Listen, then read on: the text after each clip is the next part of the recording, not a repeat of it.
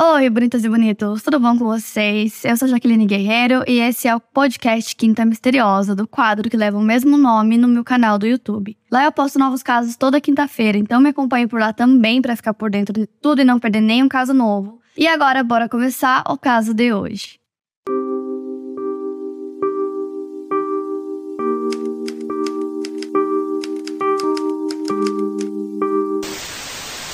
Isabela Guzmán nasceu em junho do ano de 1995, filha de Robert Guzmán e Yun Mi Hui. Seus pais se separaram quando ela ainda era criança e sua mãe acabou se casando novamente com um homem chamado Ryan Hui. A Isabela morava com a mãe e com o padrasto em Aurora, no Colorado, Estados Unidos. A casa da família ficava na South Lima Street, número 2624. Ainda criança, Isabela começou a apresentar alguns problemas de comportamento. Seus pais eram separados e, quando ela tinha cerca de 7 anos, a sua mãe a enviou para a casa do pai com a esperança de que seus comportamentos melhorassem. Porém, isso não aconteceu, então, um tempo depois, ela volta a morar com a mãe e com o padrasto. E aí, na fase de adolescência, os problemas também não pararam. Ela continuou tendo vários problemas comportamentais até que ela decidiu largar o ensino médio. Na época, ela estudava na Overland High School e aí ela decidiu que ia parar com os estudos. A mãe dela era proprietária no Bella's Portrait Studio no Town Center, em Aurora. Então, muitas vezes ela ficava até 12 horas trabalhando. Então, a Isabela às vezes ia pro estúdio para ajudar a mãe. Mais tarde, o Robert, pai da Isabela, deu uma declaração falando sobre a ex-esposa. Ele disse que ela se esforçou muito, muito, muito pela sua família, mas que a Isabela não gostou de nada que ela fez por ela. Supostamente as condições financeiras da família não eram as melhores, o que fazia com que a Isabela não pudesse ganhar tudo o que ela queria e por conta disso existiam muitas discussões na família. E além disso, também tem o fator da separação dos pais, que aparentemente também era um problema para Isabela, porque ela achava que a mãe dela queria substituir o pai, né, depois de ter se casado novamente, ela tem um padrasto, então isso também gerava discussões. Já em agosto de 2013, a Isabela tinha 18 anos de idade e o relacionamento com a mãe foi ficando cada vez pior. O Ryan, o padrasto, disse que a Isabela estava ficando cada vez mais desrespeitosa e ameaçadora contra a mãe dela. Então, assim, não se sabe exatamente o que preocupava a mãe da Isabela em relação a esses comportamentos que ela tinha. É, os vizinhos já tinham chamado a polícia algumas vezes porque eles tinham visto homens pulando a cerca da casa da família entrando na casa. E aí depois descobriram que eram namorados da Isabela, que também era uma coisa que a mãe dela desaprovava. E no final do mesmo mês, dia 27 de agosto, as duas tiveram mais uma discussão e foi uma discussão bem feia que resultou na Isabela cuspindo no rosto da sua mãe, segundo seu padrasto. Na manhã do dia seguinte, a mãe da Isabela recebe um e-mail ameaçador dela que dizia, entre aspas, você vai pagar. A mãe dela ficou extremamente aterrorizada com esse e-mail, com essa ameaça, e decidiu chamar a polícia. Então os policiais foram até a casa e decidiram ter uma conversa com a Isabela, onde eles explicaram para ela que legalmente a mãe dela tinha o direito de expulsá-la de casa caso ela não começasse a respeitar a própria mãe e seguir as regras que ela estava tentando impor. Além de ter ligado para a polícia, a mãe dela também ligou para o pai da Isabela, né, contando o que tinha acontecido e pedindo para que ele tivesse uma conversa com a filha para ver se ele também ajudava nessa questão, né, é, se ele conseguia impor alguns limites para Isabela e falasse com ela sobre toda essa questão do comportamento dela que estava péssimo. Então Robert chegou na casa da família no final daquela tarde e pegou, né, a Isabela para conversar. Então os dois vão até o quintal, se sentam e ficam observando as árvores, os pássaros e conversando. E ele começa a explicar para ela, né, é, toda essa questão de respeito que os filhos precisam ter com os pais. Então eles conversam e ele sai do local esperançoso, acreditando que a conversa que ela teve com os policiais e com ele iriam ajudar e que finalmente ela iria mudar esse comportamento que ela tinha com a mãe e que as coisas iriam melhorar. Então, durante esse período que o pai da Isabela estava na casa conversando com ela, a mãe dela estava no trabalho. Então, ela chega em casa às nove e meia e aí ela vê o marido dela e fala para ele que ela vai subir para tomar um banho. Então ela sobe e o Roy, né, o padrasto da Isabela, ficou no andar de baixo até que ele escutou um barulho de tipo uma batida e a voz dela chamando pelo seu nome. Logo em seguida ele correu escada acima e ele disse que ouviu o barulho do chuveiro ligado e ele foi e abriu a porta e foi tudo muito rápido, então ele conta que ele viu um vislumbre assim da Isabela empurrando a porta com as costas e trancando a porta do banheiro. De repente ele começou a ver sangue escorrendo debaixo da porta, então ele saiu correndo, volta para o primeiro andar para ligar para 911, e isso já era por volta das 10 horas da noite. Ele volta para o segundo andar e ele escuta a sua esposa dizendo Jeová. Depois, a Isabela abre a porta do banheiro e sai do cômodo. Enquanto tudo estava acontecendo, ele ainda estava na ligação com o 911, então nesse momento que ela sai andando, ela não disse palavra alguma, ela nem olhou na cara dele, ela simplesmente passou reto. Então ele entra correndo no banheiro e encontra a esposa no chão, nua, e tinha um taco de beisebol do lado dela e ela estava cheia de feridas, de facadas. Ele começou a seguir as instruções, né, via telefone, então ele tentou abrir as vias aéreas da esposa e realizar o RCP, mas ela não respondia e ele percebeu que já era tarde. Quando a polícia finalmente chegou no local, era por volta das 10 e 16 da noite, a Isabela já tinha fugido. Ryan contou para os policiais o que tinha acontecido e ele disse que a Isabela saiu do banheiro e que ela estava usando um top de ginástica rosa e um calção azul e que ela estava segurando né, a faca com ela. Ele também lembrou que cerca de uma hora antes, né, às 8 e meia, ele viu a Isabela na cozinha, o que seria uma hora antes da mãe dela chegar em casa. De maneira extremamente rápida, as autoridades foram avisadas sobre o caso e aí eles já começaram uma caçada pela Isabela. As autoridades informaram ao público que ela era uma fugitiva da polícia, que ela era perigosa e que ela estava armada. Depois da fuga, Isabela teria ido até um banheiro feminino em um supermercado próximo onde ela lavou seu cabelo. Supostamente ela teria falado com funcionários do local e dito que havia sido abusada em Denver e pediu que eles não chamassem a polícia porque a mandariam de volta para casa e ela tinha medo do pai. No dia seguinte, 29 de agosto, por volta das 11h30 da manhã, cerca de 16 horas depois dela ter fugido, o 911 recebe uma ligação relatando que tinha uma pessoa dentro de um carro no estacionamento na South Park Road. Os policiais chegam no local, encontram o carro, mas não tinha ninguém dentro. Apesar disso, eles conseguiram encontrar alguns itens lá que pareciam estar relacionados ao caso. Mais policiais foram chamados para realizar uma busca na garagem do local, incluindo um cão farejador. Em certo momento, a Isabela foi vista saindo da garagem. Mesmo a polícia tendo a identificado, ela disse que eles estavam com a pessoa errada.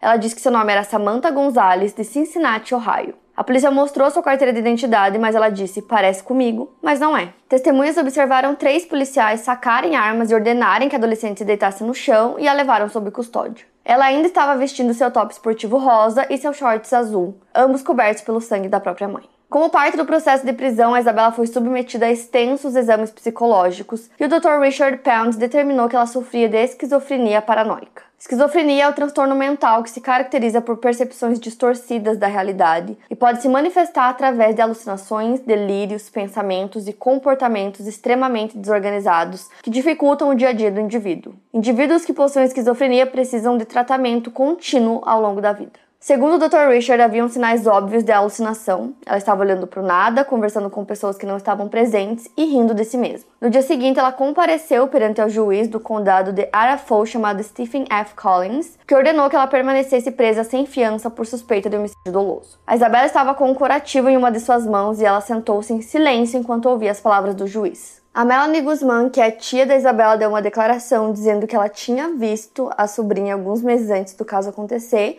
e que o que ela observou foi uma adolescente típica, que a Isabela poderia ficar com raiva, mas a violência parecia ser algo completamente fora do seu caráter. A Melanie também disse que a Isabela era muito mimada pela mãe e que ela sentia que tinham alguns aspectos da investigação que estavam inacabados. Ela meio que sentia que tinha algo a mais em toda essa situação. Essa mesma tia relata que a Isabela era uma menina muito doce, que ela gostava de agradar as pessoas e que ela consegue imaginar a Isabela em um momento de raiva, gritando, indo pro quarto, batendo a porta e colocando uma música alta, mas que ela não consegue imaginar a Isabela sendo tão violenta daquela maneira.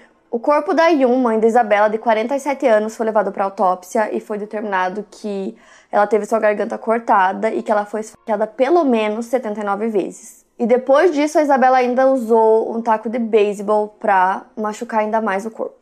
Mais tarde veio uma segunda avaliação que teria dito que na verdade foram 151 facadas. No dia 5 de setembro de 2013 acontece a audiência da acusação da Isabela, que deveria ter acontecido pela manhã, mas aí ela se recusou a sair da cela, então o juiz acabou adiando para o período da tarde. Ela precisou ser arrastada pelos guardas para fora da sua cela e quando chegou ao tribunal para participar da audiência, ela fez diversas caretas bizarras para a câmera que estava filmando tudo, inclusive existem né, esses vídeos e eles viralizaram na internet um tempo atrás, principalmente no TikTok, vários cortes desses vídeos que mostram a Isabela. Então no vídeo dá pra ver a Isabela vestindo um macacão laranja, ela tava com os pulsos e os pés algemados e ela ouvia atentamente enquanto o juiz lia né, a sua acusação. Quando estava próximo do final da audiência, é, os olhos dela começam a lacrimejar, então ela vira, olha para a câmera e aponta para os olhos, meio que para mostrar que os olhos dela estavam lacrimejando. A Isabela estava detida sem fiança e foi acusada de homicídio em primeiro grau, somando a duas acusações de crime de violência. Se condenada por ter feito 18 anos naquele ano, ela poderia ser elegível para a pena de morte. Nessa audiência, ela se declara inocente por motivo de insanidade. Para corroborar com essa alegação, o médico foi chamado para testemunhar e ele afirmou que a Isabela sofria de esquizofrenia e que ela tinha um quadro de delírios há anos. Por conta disso, ela não teria nem percebido que estava cometendo aquele crime. A Isabela disse que no momento do crime, dentro da sua mente, ela acreditava que estava esfaqueando uma mulher chamada Cecília para salvar o mundo e que a vítima não era sua mãe. O promotor distrital do 18º Distrito Judicial do Colorado, George Brautler, disse em entrevista que ele estava convencido de que Isabela não conseguia distinguir o que era certo e errado no momento do crime, devido a sintomas de esquizofrenia, delírios paranoicos, alucinações audíveis e visuais. Ele ainda disse que essa é uma decisão difícil para um juiz, entre aspas, porque você tem alguém que cometeu um ato violento de assassinato contra uma mulher completamente inocente em defesa. Sua mãe estava no chuveiro quando ela esfaqueou 151 vezes. Não estamos no negócio de apenas prender todos que transgrediram a lei. Punimos pessoas que tomam decisões erradas quando sabiam melhor e poderiam ter feito algo diferente. Em uma audiência ocorrida em junho de 2014, o juiz aceitou a declaração de inocência por parte da Isabela, a declarou inocente por motivo de insanidade e a enviou para o Instituto de Saúde Mental do Colorado, em Pueblo, onde mandou que ela ficasse lá até que ela não representasse mais nenhum perigo para si mesma ou para a comunidade. Como eu falei para vocês, o caso viralizou então em 2020 e vários usuários do TikTok começaram a postar os vídeos feitos na audiência da acusação da Isabela, né, que foi em 2013. Alguns desses vídeos tinham a música Sweet But Psycho da Eva Max, Outros vídeos mostravam alguns criadores da plataforma tentando imitar as expressões faciais da Isabela, e isso fez com que algumas pessoas acabassem se cativando por ela. Ela acabou criando uma base de fãs online. As pessoas comentavam o quanto ela era bonita e que ela provavelmente teve um bom motivo para ter cometido o crime. Para vocês terem ideia, a partir daí as pessoas começaram a criar páginas de fãs para Isabela em outras redes sociais. Mas rapidamente esses vídeos virais foram uma fonte de controvérsias. Muitas pessoas alegavam que os vídeos estavam romantizando ou estigmatizando doenças mentais. Além disso, a reação dos vídeos mostrava um público dividido na forma como enxergavam ela. Muitos diziam que ela tinha viralizado por ser fofa. Nessa época, a Isabela ainda estava na mesma instituição de saúde mental, e lá ela estava fazendo terapia e tentando descobrir quais eram os medicamentos mais adequados para ajudá-la com sua esquizofrenia. Em novembro de 2020, ela solicitou ao tribunal que ela fosse liberada, alegando que ela já não era mais uma ameaça para as pessoas ao seu redor. Ainda em novembro, ela disse para a CBS Denver que ela não era mais a mesma de quando cometeu o crime e conseguiu recuperar sua saúde mental. Dessa forma, ela não era mais um perigo para ela e nem para os outros. Segundo a Isabela, ela sofreu por muitos abusos durante todos aqueles anos morando com a mãe. Ela disse que seus pais eram testemunhas de Jeová e que aos 14 anos ela decidiu que não ia seguir a religião e que a partir desse momento os abusos começaram a piorar. Segundo a Isabela, um dia antes do crime, ela teve aquela briga horrível com a mãe dela e ela disse que foi uma briga muito feia e que ela se machucou e que ela tinha até uma cicatriz nas mãos. Ela também contou que quando ela estava no Instituto de Saúde Mental, ela teria sido abusada por um dos funcionários que teria abusado dela dentro de um armário.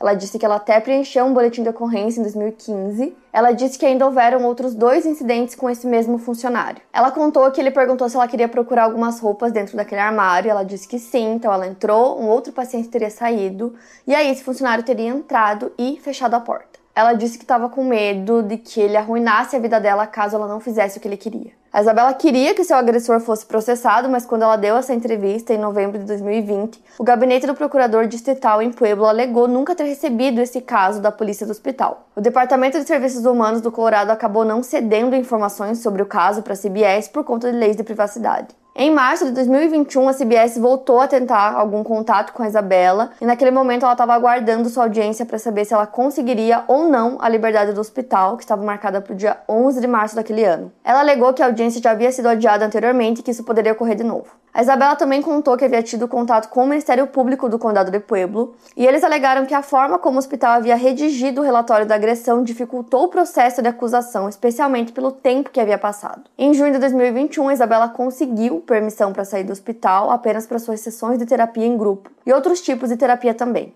Porém, todas as saídas ela é obrigada a utilizar um dispositivo GPS. Apesar de ter tido um relacionamento complicado com a mãe e até supostamente um relacionamento abusivo, ela disse que se ela pudesse, ela voltaria atrás para mudar o que ela fez. Hoje, Isabela permanece no Instituto de Saúde Mental do Colorado. Mesmo seus vídeos terem se tornado virais na internet, ela não mantém redes sociais. Esse é um caso bem contraditório por conta de toda essa fama, digamos assim, que ela ganhou nas redes sociais. É, e por muitas pessoas terem simpatizado com ela, então eu quero muito saber o que vocês acham disso. Não é a primeira vez que romantizam né, uma pessoa criminosa, isso acontece principalmente com serial killers, então Quero muito realmente ler as respostas de vocês, então me contem aqui nos comentários. Não esquece do like que me ajuda muito na divulgação. E é isso, para mais casos, siga o podcast Quinta Misteriosa e aproveite para avaliar em 5 estrelas se você gostou. Obrigada por ouvir e até o próximo caso.